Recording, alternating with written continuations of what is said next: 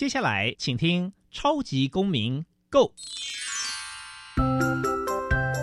民主社会是百花齐放，法治国家则井然有序。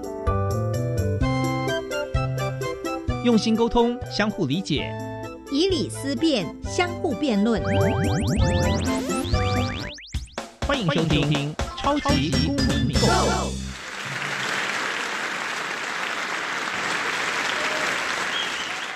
各位听众朋友，大家好，欢迎再次收听《超级公民购》。超级公民购呢是由教育部所委托，由国立教育广播电台以及财团法人民间公民与法治教育基金会联合直播。我是节目的主持人苏格格苏明祥。本基金会以民主基础系列以及公民行动方案系列两大出版品为中心，期待下一代有能力积极参与并关心民主社会的运作。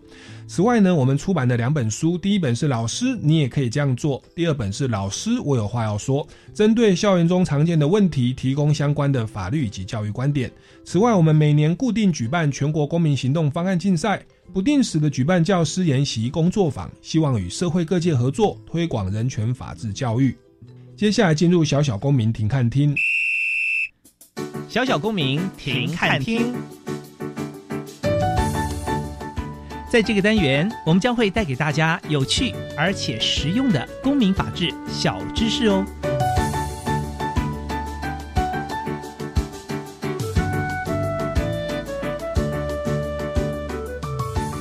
大家好。我是芒草星的社工，我是家庭。我们芒草星是由一群服务皆有的第一线人员组成。我们从二零一一年就开始成立了。一开始呢，我们是在做国际交流，我们跟日本、韩国、香港的第一线服务人员，然后来交换彼此不同的城市、不同的国家里面不同的无家者经验，然后我们也互相学习。到了二零一四年开始，我们的野心就更大了，我们开始想要用更实务的角度来帮助这些无家者跟贫困者，我们就做了自立资源中心，让他们有地方住。我们也开始了各种有创意的方案，像是培训他们做导览，像街友导览、街游，或者是培训他们啊。到弱势的家庭去服务，像是起家工作室。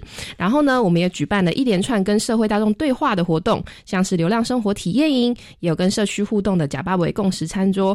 我们希望可以透过更多的体验跟交流，让外界可以更了解无家者更真实的样貌。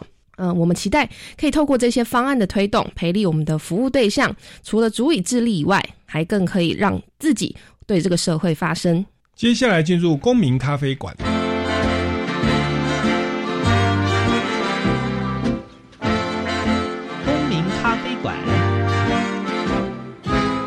倒杯咖啡，跟我们一起在公民咖啡馆分享近期最具代表性的公民时事。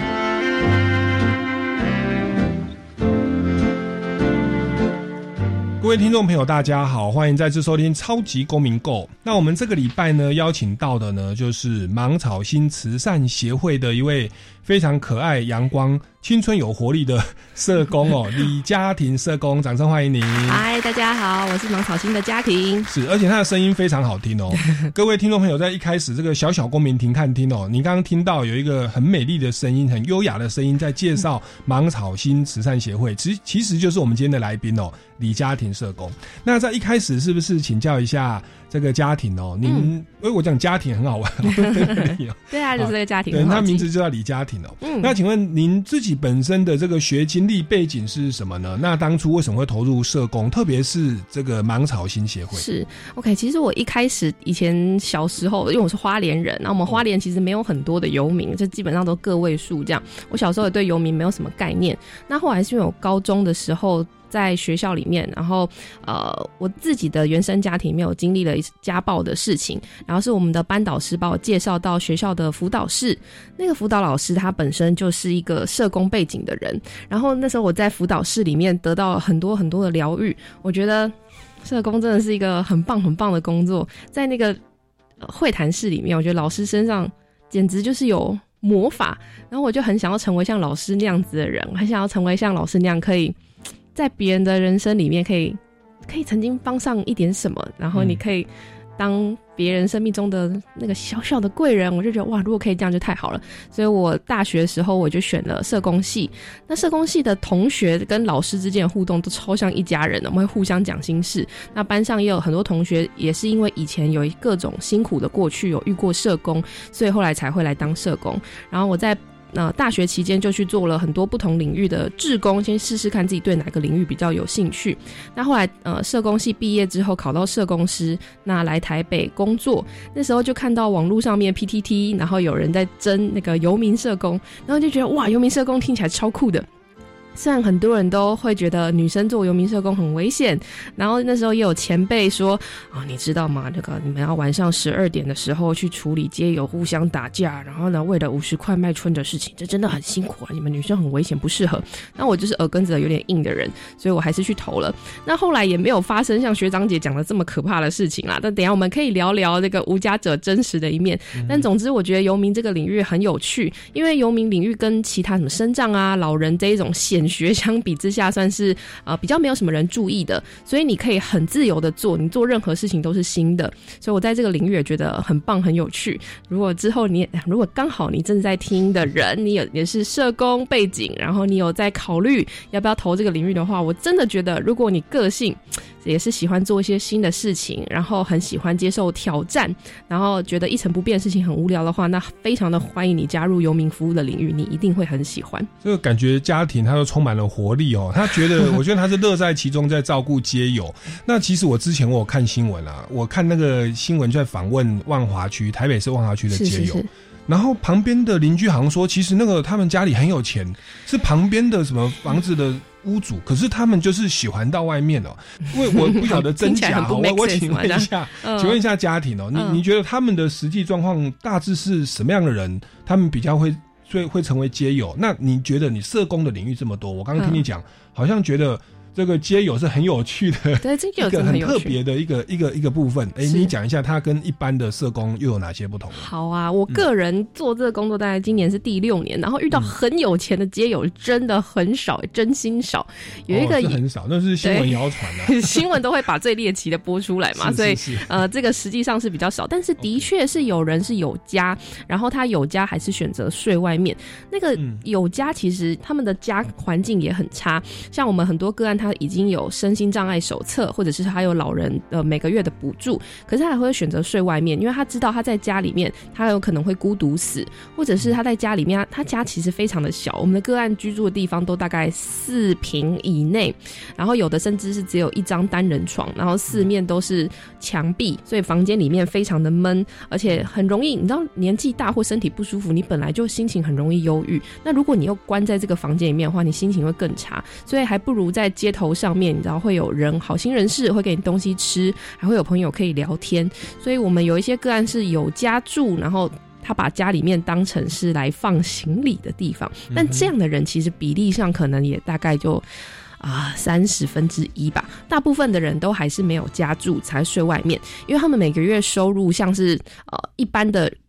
比较常见的个案大概就是周末去举牌子，所以一个月收入大概在五千到六千左右。那如果你也是在台北租房子，你大概可以知道五六千你拿去付房租，你就什么都没有了。所以他们就会选择把这五六千拿来当成生活费，比方说买东西吃，或者是付手机的费用，让工头可以找到你，你还可以去找工作，然后你就睡外面勉强的过生活。这个是比较。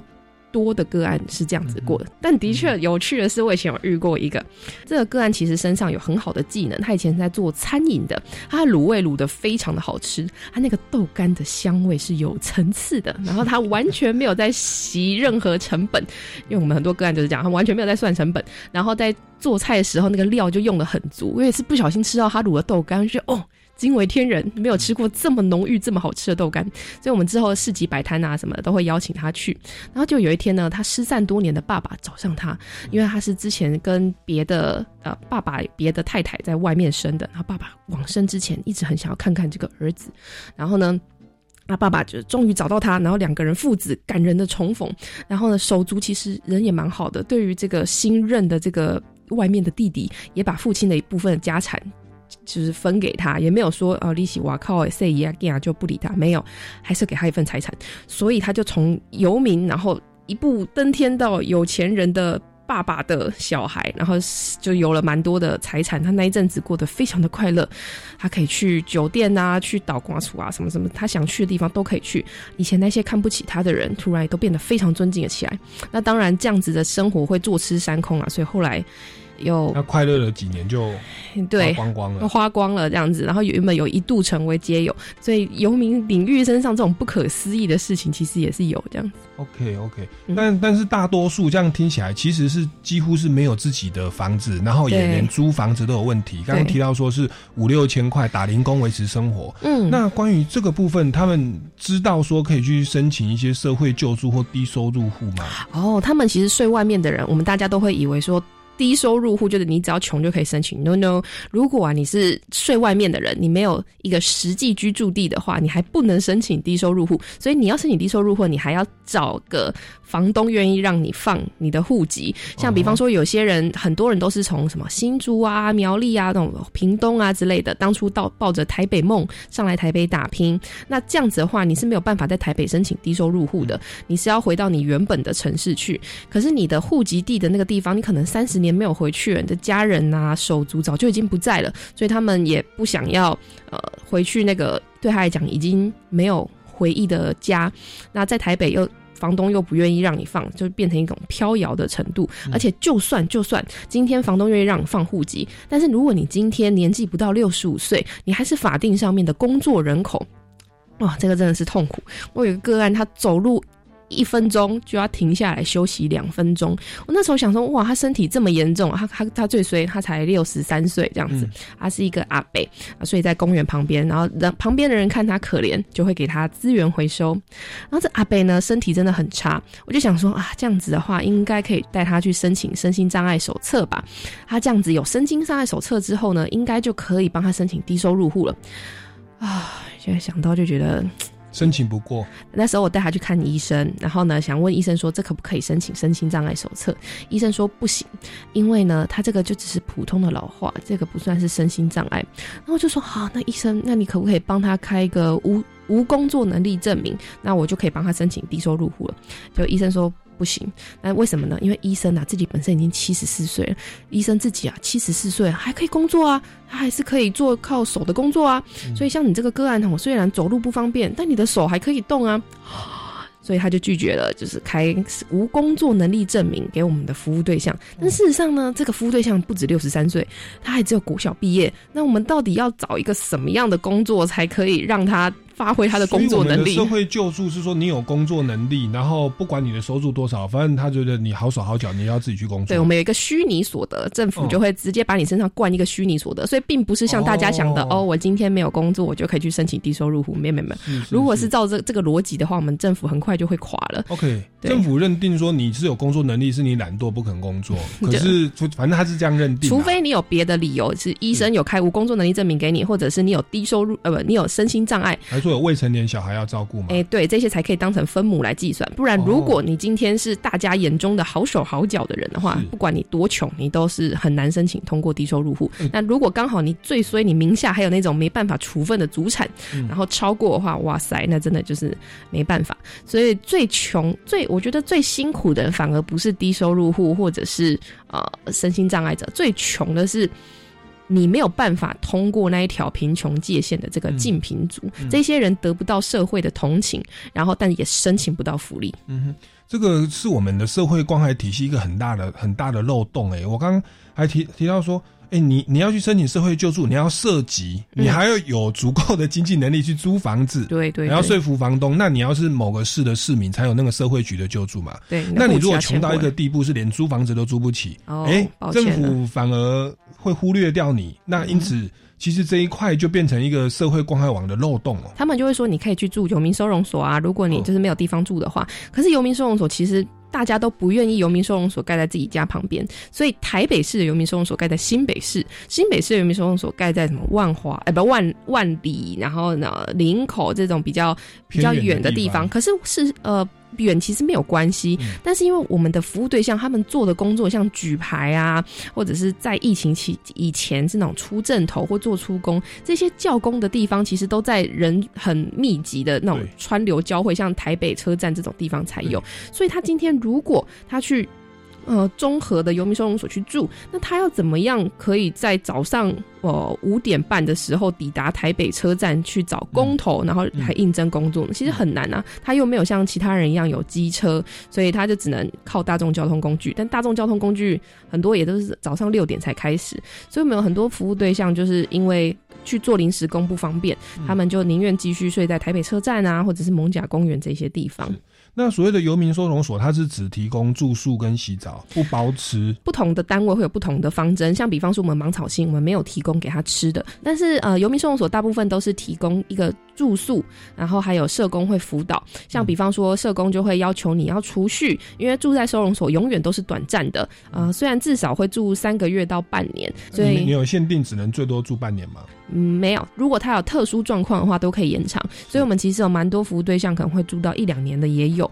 因为一个人要从一无所有，然后到街头那个很糟糕的状态，没有什么能量状态，然后一直到存够钱出去租房子，中间这段期间三个月真的是太短了。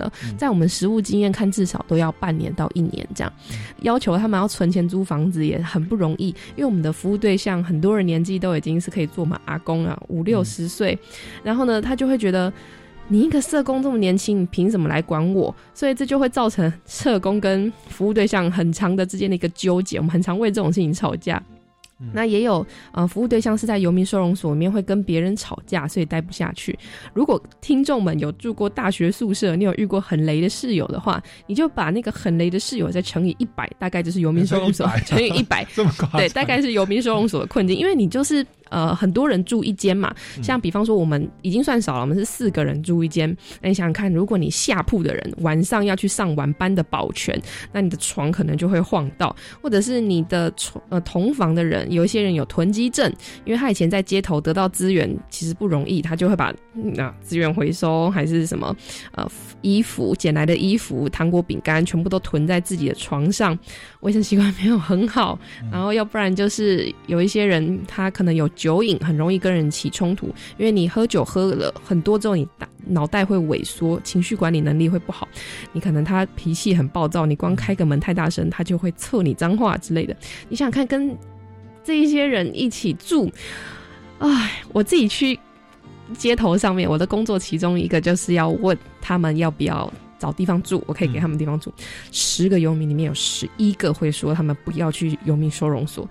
就因为这些环境真的是太复杂了，为什么有十一个呢？因为当我在跟其中一个讲话的时候，还有旁边的人说 “Mikey 啊，对 Mikey 啊，嘿 Jacko 啊，什么之类的，这样。那的确，游民收容所除了刚刚讲的以外，哎，就算今天。还真的有他想去，你还不一定有机会可以去，因为台北市的游民收容游民大概七百到八百人左右，但是我们的床位数只有两百五，所以那不是你想要去住你就有床位的。那大家也都知道说游民需要有床位，那我们应该要多盖一点游民收容所，让这些街头上的有地方去。可是事实上就是在找。这个点真的是太困难了，很多人会觉得游民收容所会拖累地方的房价。像比方说我们芒草星，我们也想要开开设多一点的地方，可是就因为啊，这个找地点真的非常非常的困难。那有些人会觉得说，那你就应该要政府来试出公共空间啊。可是现在。呃，他们要试出这些公共空间来做收容的话，会遭遇到非常多的压力。有可能是地方的民意代表或者是里长就觉得说这个地方很危险，他们就会不断的去澄清，所以导致现在政府就算有很多闲置空间，他试出他往往也做比较容易，怎么新创设气的办公室，要不然就是亲子馆，都会比。盖游民收容所来的更讨喜一点，也不只是游民收容所缺乏床位，现在不管是艾滋收容，还是生障的床位，或者是老人的这个安置啊，受暴妇女的安置，其实，在找地方都非常非常的困难。其实是一个我们很需要在努力推广的东西。是，那你刚刚有提到一个数据，说台北市的游民有七八百人，对，大概七百到八百左右这样。然后目前的话，收容所是两百五，对对，有有有住满吗？你刚刚说四个人一间，他们都会跟你说没有住满。因为上层的床还有空位。可是事实上，今天如果你脚不方便的话，你要爬到上铺，那其实是困难的。就算有床位，那也是上铺的床位这样子。那社工的比例是多少？像假设两百五十个，你们那个配置的社工是一比多少？哦，还真的不太每个单位不太一样。但我可以介绍一下我们芒草星，我们芒草星的男性床二十个床位就有两个社工，听起来好像一个社工只服务十个个案，好像很轻松，但其实不是，因为有很多的服务对象，他们今天就算是成功租到房子出去了，他们在外面还是一样会遇到收入不稳定，然后要被房东赶出来，然后或者是有其他身体不好，要回来找社工帮忙处理医疗费用。所以，如果你把这些离开但是会回来求助的个案算进来，一个社工大概会负责五十到六十个左右的个案。嗯，哇，那这个比例我感觉上应该身心压力非常大。其实从您进来一坐下，我都一直想要请问您哦。您这个能量从哪里来？每个社工都不一样。我刚听听起来，其实是很艰困的一个环境哦。而且而且，社工我们也知道，他当然也不是太盈利的事业，也在公益的单位哦。对对。呃，你是不是也跟我们听众朋友分享一下，是什么东西支持你有这样的一个活力跟爱心？我感受到你很 很强大的正面力量，跟一种欢乐的力量。哦。对，是什么支持你走到现在？除了您自己小时候的成长的经历，你说你自己是家暴这样走过来的，然后在花莲呃那个老师的辅导，您您觉得是什么支持你走到现在？我觉得你会走一辈子。哦，我觉得我是很幸运的原因，是因为我在万华，万华。这边有很多不同的 NGO，像除了我们芒草星以外，也有人生百味，也有梦想城乡，然后万华社服中心里面的游民专责小组也都很支持我们。所以万华这个地方，它其实是一个全台北的非营利组织最密集的地方。那这个密集有什么好处呢？大家可能会觉得，我们就把资源放在同一群人身上，你这样子。可以比较节省社会成本，但没有，因为我们不同的 NGO 都有不同的个性，所以我们做的服务内容也不一样。像我们芒草心，我们做很多直接服务；像人生百味，他们在网络上面倡议，然后还有他们也有在服务无家者，只是用呃重修旧好这个空间来做白天他们可以去的地方。虽然他们没有做直接收容，但是呃他们的服务取向让白天无处可去的无家者有地方。那那个梦想城乡，梦想就是 dream 的那个梦想，城是城市的城，乡是乡下。的乡梦想城乡，他们带无家者做艺术治疗，然后呃，万华社福中心则是每天都提供着无家者，像是不管是就医还是就业，或者是帮他们物资支持，有很多不同的无家者单位。所以如果你觉得啊，就做不下去了，或者是好气哦，为什么我现在要在这里？因为很常被个案放鸟，他们没有手机嘛，所以我要去找他们。我就像是你要捕捉某种野生动物，你就要在那个动物会出现的时间去它会出现的地点去埋伏，但是那个埋伏也不一定它会真的出现。所以这工作其实有很多时候会没有意义，因为你就是不断的在等待啊，不断的在被放鸽子。可是当你觉得能量很低的时候，你旁边的这一些呃同事们，他不一定是同事，他可能是呃不同单位的社工，然后大家在交流我们。一起，不管是一起骂个案，还是一起讨论我们有什么可以做的事情，他们眼睛里面会有那个闪闪发光的火花，那个火花是很动人的，它是你会被感染热情的那一种。嗯，然后好的跟坏的，大家也都很彼此知道。很多时候那个。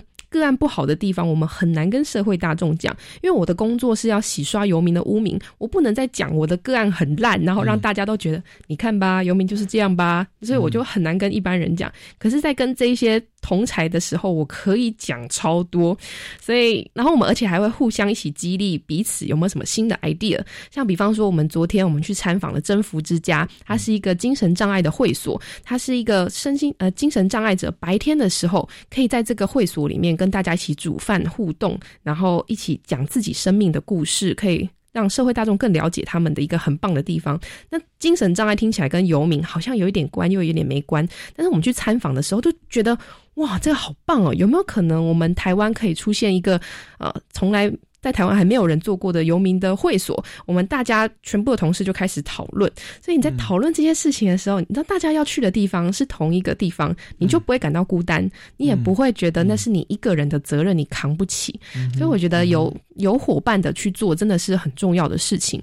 像可可能有些听众，你自己本身会听的时候，你也对于社会关怀，你有很强的动力。可是你应该有很多时候，你也会觉得很孤单，因为在脸书上面，大家喜欢吃喝玩乐，然后讨。论这些都很硬，我们还宁可去看一些八卦的艺人的消息。那你会听这个，代表着你对这个有兴趣。如果你可以找到伙伴的话，那你这些人手牵手，你就可以一起走很远，你可以走很久。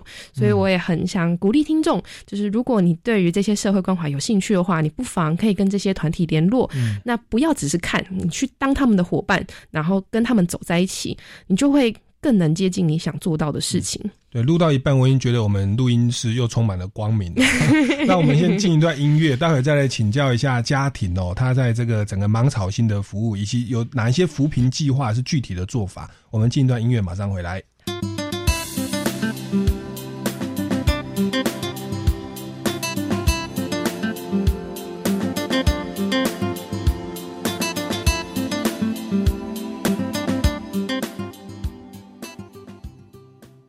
要怎么用英语介绍台北一零一啊？盐酥鸡、小笼包，英语要怎么说呢？这次超级英语通要教你用英语来介绍台湾。十一月十六日起，周一至周五中午十二点二十分，在国立教育广播电台收听由齐斌老师制作主持的口说英语通，每日十分钟，让你变成英语通。我是齐斌老师，一定要收听哦。哇，深度探索在地文化的壮游点呢！我们来报名参加好吗？好啊，多认识台湾不同的面向。耶，赞哦！青年发展署推动青年壮游点 DNA，鼓励地方青年返乡，为家乡与传统产业带来新生机。相关活动，请到壮游体验学习网查询。欢迎踊跃报名参加。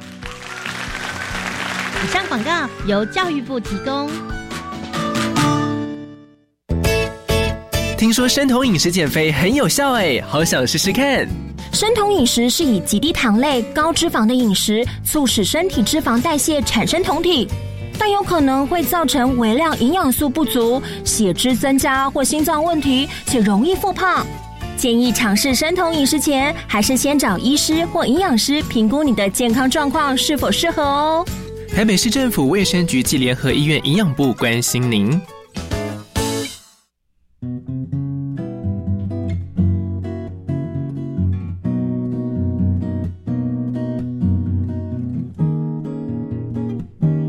是苏命苏米恩，你现在收听的是教育电台。我，朋友们，就爱教育电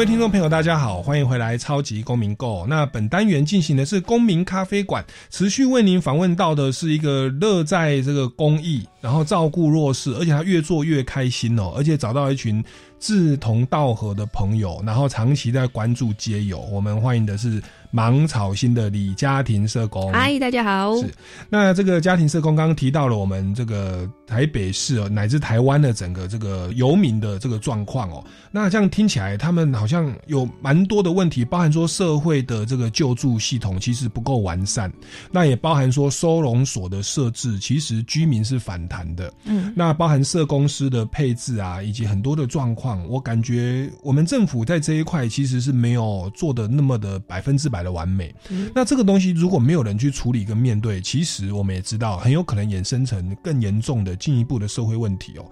那所以其实是非常的感恩呃，这个上天有带领的这一群哦，非常有热情的跟爱心的这一群社工人员哦，来关怀这个政府没有摸摸着的这一块。所以接着就要来请教一下芒草心协会哦，你们对于这个街友有没有哪一些具体的做法？这些辅助。贫穷的计划，跟我们分享一下，好不好？好的，好的。我们除了做游民的，我们讲收容，每次都觉得好奇怪，很像是他们是一群很可怜人，但没有，我们都讲自立资源中心，他们住在这里，然后他们去找工作，然后努力的在。培养能力，让他离开之后可以自己养活自己。我们目前有二十个男床，然后有六个女床。我们是今年才开始做女性的无家者服务。虽然之前就已经知道女性的无家者其实也不是少数，在街头上面十个游民里面，大概就会有两个到三个左右的女性无家者。那我们之前知道女性无家者很需要服务，因为。台北市的女性游民收容的床位真的是蛮少的，光是游民收容就已经很少。但是就是因为遇到呃房东很难，房东不愿意，或者是旁边的邻居不愿意租给我们，所以一直很难推。那东恭喜今年终于在那个。台塑的帮忙下，我们有成立女性的床位这样子。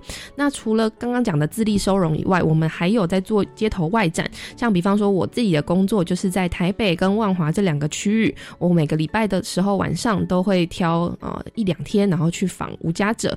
那晚上的无家者其实比较，嗯，他他出来的地方都不太一定那个。生态也不太一样，像比方说在台北车站跟可能啊西门町晚上的街头，那个资源分配就不一样。像我们服务的地方，台北车站，然后呃蒙甲公园，还有二二八公园，还有西门町，还有河边等等，这样那边会有无家者，我就会去。给他们物资，那给物资发泡面其实只是一个手段，主要的目的还是会问他们说有没有什么想做的事情，我们可以一起来完成。比方说他可能想要租房子，或者是他可能想要找工作，那我们社工就会来帮忙。那除了刚刚讲的找房子、找工作，还有帮忙看医生，然后还有他们呃缺乏什么东西也会跟我说。那另外一个很重要就是法律问题，因为有很多人在街头上面会有一些不法人士会跟他说。哎，你是不是没有钱？呃，的确是嘛，身上就没有钱。那你只要借我你的身份证影印，我就给你五千块。哇，这这对，如果你现在身上一毛钱都没有，这个几千块可以让你很好的使用。所以有很多的无家者就。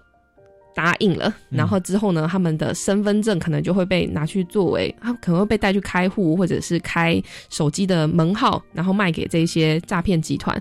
那诈骗集团给他们的钱其实也不多。如果今天法院要传唤他，因为他被警方查到，他就变成通缉。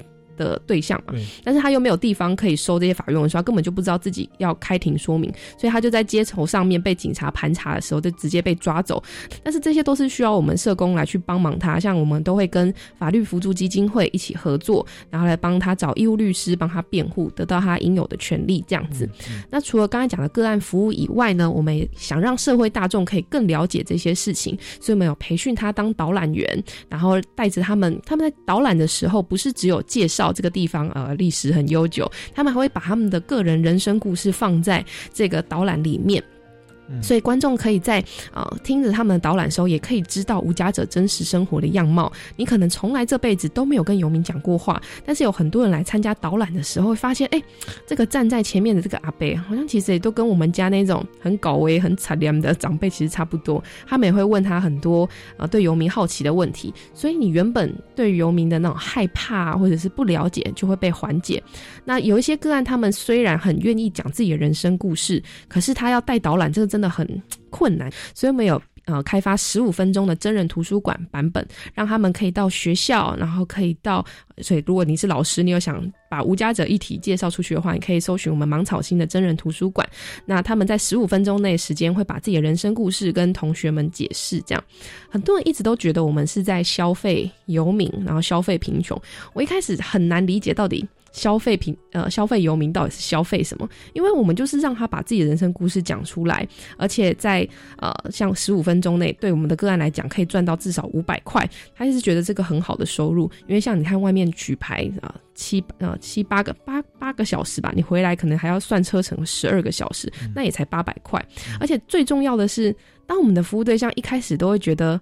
讲自己的人生故事，像不管是导览还是真人图书馆，会不会是会让人别人看不起我，或者是我已经这么丢脸了，我还要把这些事情讲出来？可是我印象很深刻，我某一次去一个学校，那个老师很认真，他让每一个学生身上都有一张小卡片，然后你写听完他的讲话之后，你可以在卡片上写下你的回馈。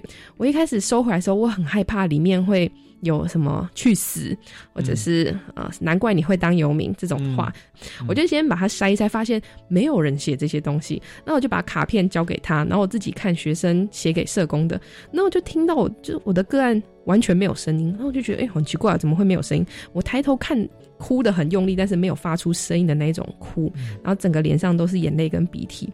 等他哭到一个段落，我就问他说还好吗？那他就说他没有想过这些人。不只是没有骂他，而且还在上面写上很多什么感谢阿浩老师。如果你没有告诉我们这些事情的话，我真的不知道原来无家者是这样子。谢谢你用人生教我们这么多事情。这个负面的经验被大家给接住，它是一个很强的疗愈。所以有很多服务对象在来之前，他其实是很没有自信的。但是在这边说故事，然后而且也有收入之后，他变得更有自信，然后更能跟别人分享他的经验。这这个东西是大家很难。社会大众很难看见的事情，然后我们有举办流浪生活体验营，这个询问度超高，每年都会有人问说：“哎，今年有没有要办这个流浪生活体验营？”其实就是我们的服务对象们带着一般的社会大众去睡他们以前睡的地方，然后去吃他们平常吃的东西，去做他们平常做的工作。然后在两天一夜过程中，他们就会有导师的收入七千块，所以对他们来讲是一个很棒的工作，因为钱很多。那除了钱很多以外，平常他是被别人看不起的。不管你是去社服单位去领资源，还是你是去啊卖东西，很多人会看不起你。可是在这两天一夜的流浪生活体验里面，会有一群年轻人叫你老师，然后很认真的看着你的眼睛，问你说：“啊，老师，那你平常都是去哪里？”就是生活的，然后你把你的街头求生经验交给他，你不再是那个被看不起的人，你是一个可以帮助别人、你可以教别人 something 的那个人。所以，我们很多的服务对象不只是不觉得这是有流浪生活体验在消费他们，他们还很希望可以被消费，你多消费我一点，就是很想要再继续当老师，因为他在这个过程中觉得。自己的价值有被看到，这也是我觉得很开心的地方。所以我们就设计了这个 RPG 游戏，它游戏里面只有四个小时，然后你会扮演一个真实存在的无家者的人生故事。然后在这四个小时里面，你就看看你四个小时结束之后，你有没有办法成功的存钱租房子。这个游戏里面赚钱都是一些关卡，比方说你要到万华的某一间庙里面去找到一个这个题目的解答，比方说这个庙里面他拜的是什么。所以你在玩游戏的过程中，你还可以更深入的了解万。万华是当地的特色，那我们就是把万华的呃在地故事跟无家者结合在一起，变成一个实景游戏。那也蛮多人来参加。然后还有另外一个是我们有做呃校园推广的方案，我们让很多的老师然后来可以我们这边下载一些教案，那可以。在学校里面，在教室里面跟学生怎么讲解无家者跟贫穷的这个议题，所以我们除了做直接服务以外，也想了很多可以怎么让无家者跟一般大众有更多连接的活动。嗯哼，哇，这听起来这个感觉是 营造出一种观光的旅游的一种次文化。那当然说是直接在就是在。辅助的对象从心理上给他们一些鼓励跟肯定，对在经济上还真的给他们找到了一个很特别的一种做法，我倒是觉得非常的创新呢，而且就很特别。那那我这个这个各位听众朋友如果有兴趣的话，可以到芒草心，对我们有很多活动会一直公布的。哎，那我我蛮好奇的哦，就是呃学生这边给他的一些回馈，给他一些鼓励，以及其他的民众去参观完之后。他们的所得跟收获是什么？因为我我知道每个人都有他的一些故事啊。对。那他们看到这个东西，他们他们的感觉是说，嗯，我增加了人生的阅历，还是说，嗯，我要避免变成他这个样子？还是说，从这个当中，其实他们对自己的生活有一些不同的形式。哎，真的每个人都不一样。我印象很深刻的是宗教团体。那宗教团体一开始我也很好奇，到底是想做什么？但是佛教就蛮有趣的。他们讲说他们是大菩萨，他们受的这些苦，然后让我们这些人有机会可以服务他，然后有机会可以把自己变成一个有能力服务别人的人，然后就可以中断那个。负面的轮回，因为当你今天做出不同的选择，你就有不同的结果，所以可以中断轮回。他们觉得他们是大菩萨，几乎哦，每一次的夜访都会有善心人士，他可能很年轻哦，穿全身黑色的青少年，然后去发面包，去发物资。他们不是那种从上面给他说，哎，给你，不是，他们是蹲下来一个一个问说，哎，大哥大姐，你有没有需要？哦，我我在街头上面看着这些人的时候，我其实是觉得很幸福的。我何其有幸可以在这么一个充满这么多好人的国家，我就是会有点想哭，你知道吗？就是觉得哇，我生活在这片宝岛上，上面有很多很很善良的人，真的是一件很棒的事情。然后来参加的游客也是，他其实很多时候是很想了解这些人到底为什么会变成这样。但是你要在帮忙一个人之前，你要先去了解他今天为什么会变成这样，你才不会把你的帮忙变成是一个帮倒忙。我之前在街游这边，我大概做三年吧。我那时候一开始还觉得我自己很像是旅行社小妹，因为我每天都要处理很多订单啊，然后安排导览等等。我就去跟我的另外一个做旅游的朋友跟他。抱怨这些事情，然后我才发现，哇塞！我在做这份工作，我没有遇过 OK，就是旅行社会遇到很多那种很刁难或者很要求很奇怪的 OK。我真的觉得台湾人很棒哎，所以我觉得做这份工作会变得很，对于一般人会充满量，但个案身上你可能会付出很多能量，就是一个动态的过程，这样会有开心有不开心的时候，其实也跟一般人做工作是一样的啦，就是大家工作应该是。那我我我我就开始好奇了，就是这么多的街友的的个案，他们的生命分享当中，有没有几个你可以说出来？你觉得是特别大家特别有感的，或者大家的回馈状况，是对我们都会一个很好的一种提醒或借鉴？哦，我其实蛮喜欢讲小胖的事情，因为小胖他是我们其中一个服务对象，他之前他在做街友导览，然后他有做真人图书馆。他人如其名，就是稍微有一点胖胖的，大概大概是一一点五个我这样子。然后他会叫小胖的原因，除了身材以外，另外一个是呃，大家看到他，他脸上就像地藏王菩萨一样笑笑的。他其实一开始会成为街友啊，其实也是有一段故事。他以前年轻的时候在做家具加工厂的那种喷漆啊什么的，那因为工厂里面环境很热，他也就没有戴口罩，然后他就。在那边喷漆，那后来呢？台湾的家具加工厂就移到东呃，移到南亚那边去。那因为人力比较贵嘛，所以老板就。把他们辞退，因为工厂要整个转到别的国家了。他们当然不可能带着小胖去别的国家，所以小胖失业以后，他也不知道他到底有什么工作可以做，他就去做资源回收。那捡资源回收，你不可能是一个保特瓶或者是一张 A 四纸也拿去卖，你一定要有一个地方囤到足够的数量之后才可以拿去卖。他就在家里面囤，哇，真的是不得了！如果你有一个家人，然后在家里面囤资源回收，你就知道多痛苦。所以他的家人对他来。对他都很气，因为他，但他也觉得很无辜。他觉得我已经有整理好了，但家人下班回家看到蟑螂、蚂蚁、老鼠在地上爬，就觉得你为什么要做这个工作？他也不知道自己除了这个可以做什么，他吵就就很常吵架。他跟家庭关系不好，但是他做这个资源回收，其实也很常会。碰到一些脏脏的东西，它背后就长了一个很大的点啊，是那种很深的脓疮，深到会看到内脏的程度。可是他不知道到底要去哪里求助，所以呢，他就看想说，哦，我之前有曾经看过一些电视新闻，说可以去监狱里面啊，监狱里面就可以看医生。他呢就想办法去拿了一把冷冻调理刀，挑了家里面附近，因为都会跟便利商店捡资源回收，他就挑了一间生意最不好的便利商店，然后呢会呃。挑还特地怕吓到人，所以就挑一个。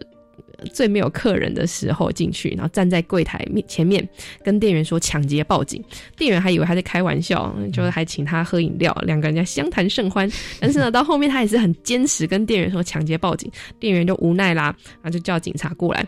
他在法院上面全部都很坦诚说，对我就是要抢劫。然后呢，进了监狱之后，哎，还真的就是因为进去抢劫，然后他那时候判六年，他真的在花了六年的时间在监狱里面治好他的癫啊，这样子。不，这不知道到底是聪明还是笨。他家人很不能接受这件事情，就觉得到底是，所以他家人在他住院，呃，不，不是住院，在他监狱里面的时候，也从来没有看过他任何一眼。他在监狱里面要出出狱之前，就问他的同房说，还不知道出狱之后可以去哪里，因为听起来家人也不会接受他。啊，同房人就说，哦，你可以去蒙甲公园呢，那边会有很多吃的东西，然后也有。教工，所以他出狱之后呢，他就真的来到蒙甲公园。那蒙甲公园，因为他对面就是龙山寺，龙山寺很灵验，有很多人会去求子啊、求功名、求姻缘等等。他们遇到事情好，呃，许的愿望真的成真之后呢，就会来这边发便当布施来还愿，这样。所以有时候小胖在这个公园里面可以吃到二十五个鸡腿便当，他就在里面。过呃也找到工作，因为他每天早上五六点的时候都会有人在那边叫工，叫临时工。小胖很认真，所以他就变成一个小小的工头，过得很开心。可是大家记得我之前前面有讲说他在那个家具加工厂鼻那个吸那些喷剂的事情嘛？他后来其实有鼻咽癌，那在住院治疗的时候，医生说你这个化疗之后，你不能再睡这么脏的地方，他才来我们芒草星。那他住在我们芒草星这边的过程中，我发现 哎，小胖这人讲话很好笑，我就问他说要不要来带导览，要不要来当我们真人图书馆讲者？他就说好，我们会培训他。他其实表现的也都很好，他跟那些听众啊互动，大家都很喜欢他的黑色幽默，然后他就累积了一批支持他的小粉丝。对，但是小胖其实也就是唉。太早走了，他大概做了一一年吧，还是半年，应该有一年哦。然后小胖就突然有一天早上，小胖原本住在我们办公室楼上，身体不好，我们其实想说这样子我们也可以就近看。就有一天早上的时候，他室友发现他坐在马桶上一动也不动，然后去量脉搏，才发现小胖往生了，所以就赶快去报警，然后我们也就处理他的后事，帮他联络他的家人，然后处理他的丧葬等等。嗯，那时候其实我很难过，我就觉得太快了吧。而且小胖跟我讲的最后一句话是，那时候应该是蛮晚，我还在办公室加班。他就说：“李小姐，早点回家，不要加班哦。”然后那时候还觉得他很烦，我就说：“好了好了，小胖赶快去睡觉。”嗯，哦，如果。让我知道那是小胖跟我讲最后一句话，我一定不会这么没有耐心的回他。我那时候真的很常哭那时候看到经过什么万华的某一根柱子，我就想到哦，这是我跟小胖练习过，然后我叫他在那根柱子的时候要问大家问题的一个柱子，我就哭。然后要不然就是呃看到他的相关报道，他会我也哭一下的。嗯，那在那个告别式的时候，小胖的那个告别式是早上六点，因为联合公祭时间一定都很烂。我想说谁会来？没有来了，大概超过一百个志工，还有他的听，还有他以前的那些带导览的人。哦，其实很感动，而且有很多人是在别的县市没有办法赶过来，他们还寄卡片，然后在网络上留言。我把这些留言全部都印下来，也把卡片整理好，在入关的时候摆在小胖的身上。小胖全身都被盖得满满的这些卡片啊，那些留言的文字等等。然后他的兄弟姐妹看到这，就是小胖，其实后来也是有这么多人爱他，他兄弟姐妹也觉得替他的哥哥感到开心，那也有传讯息来跟我们说，就是哎呀，很谢谢我们。在最后一层的时候，这样陪小胖做这行，很多时候会有很难过。比方说，你可能帮个案很努力的服务他，然后可能喝个酒跌下去，或可能突然就像小胖一样死掉了，会觉得很沮丧。你不知道你到底在努力什么，可是很多时候又会留下一堆很闪闪发光的事情，还有像这种黄金一样。然后我就是透过写作把这些事情记录下来。所以我觉得心情不好或者是很沮丧的时候，看到自己以前记录的这些事情，然后又会觉得好像有能量可以继续走下去。你知道你做的事情不是这么的没有意义，这样子。我刚刚就有有一句话，就是山不转路转，路不转人转，人不转心转。我觉得这一些无家者，他们今天就会成为一个就是游民哦，或者是所谓的无家者嘛。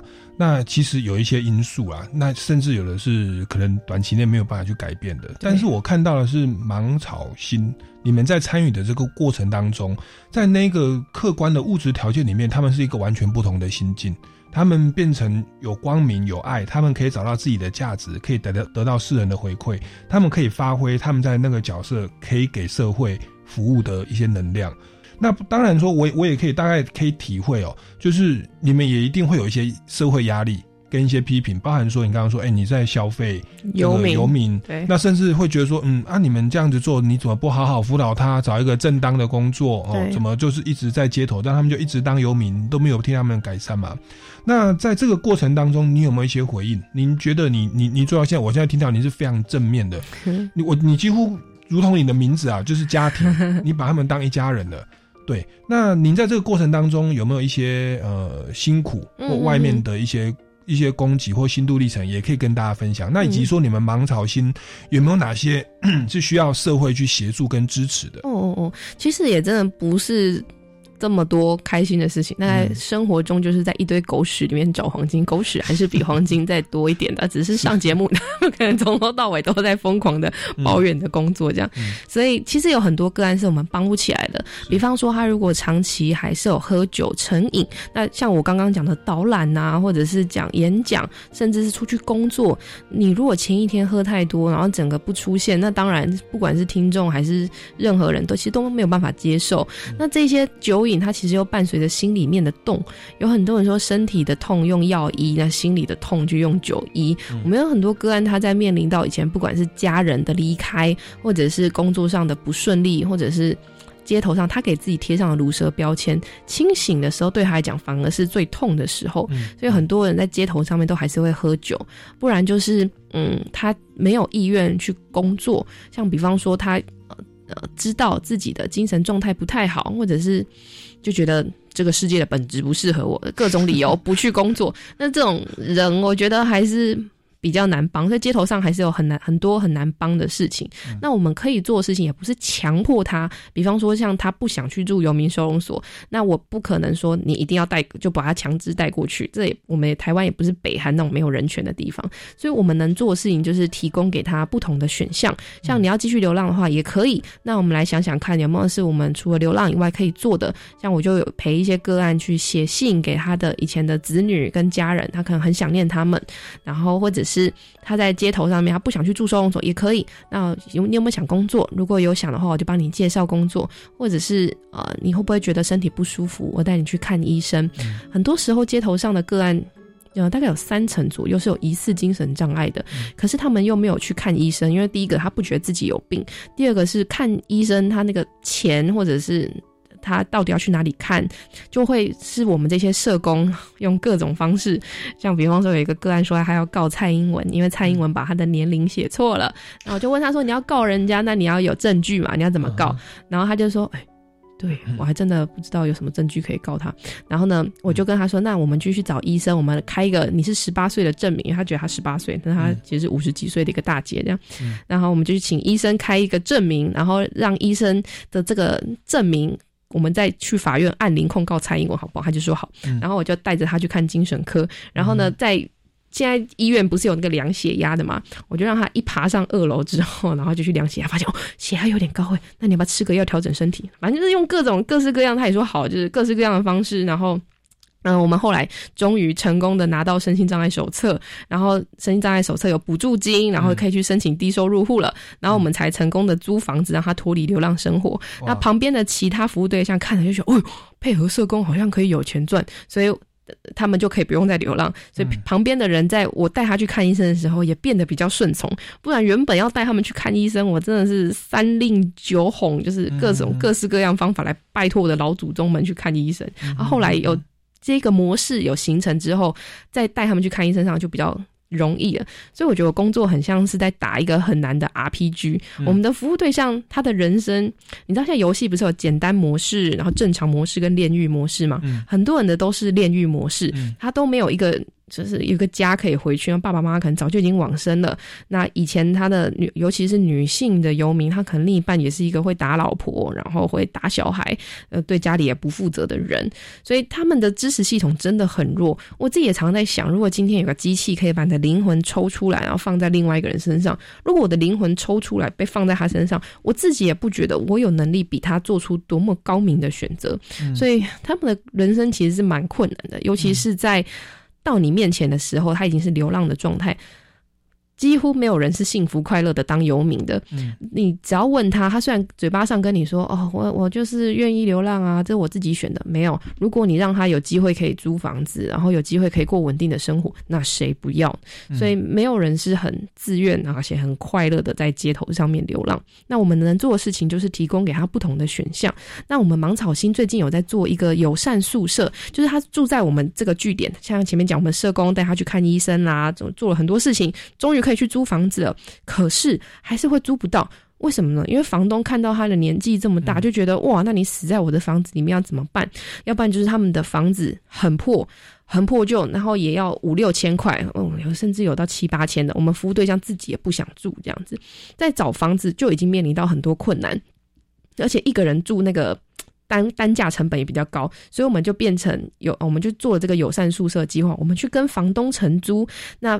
租一个家庭式的空间，再把这个家庭式的空间分租给我们的个案。我们不但没有从中间抽成，我们就是完全房东租我们多少，我们就把它除四，然后找四个个案进来。我们还负担里面的修缮，然后还帮忙处理呃中间跟房客协调啊沟通的事情。这个目的就是希望可以让我们的服务对象用比较便宜的价钱得到承租。那房东呢，他会。知道是对他至少是我们芒草心嘛，像我们个案死在里面的话，也都是我们社工去处理，那我们会帮他收租金。如果这个个案缴不起，那我们就用我们自己的风险代偿金来去租。那房东你就不用担心要处理这些事情，然后你也收得到租金，然后还有我们这些社工来帮忙你维护这个家。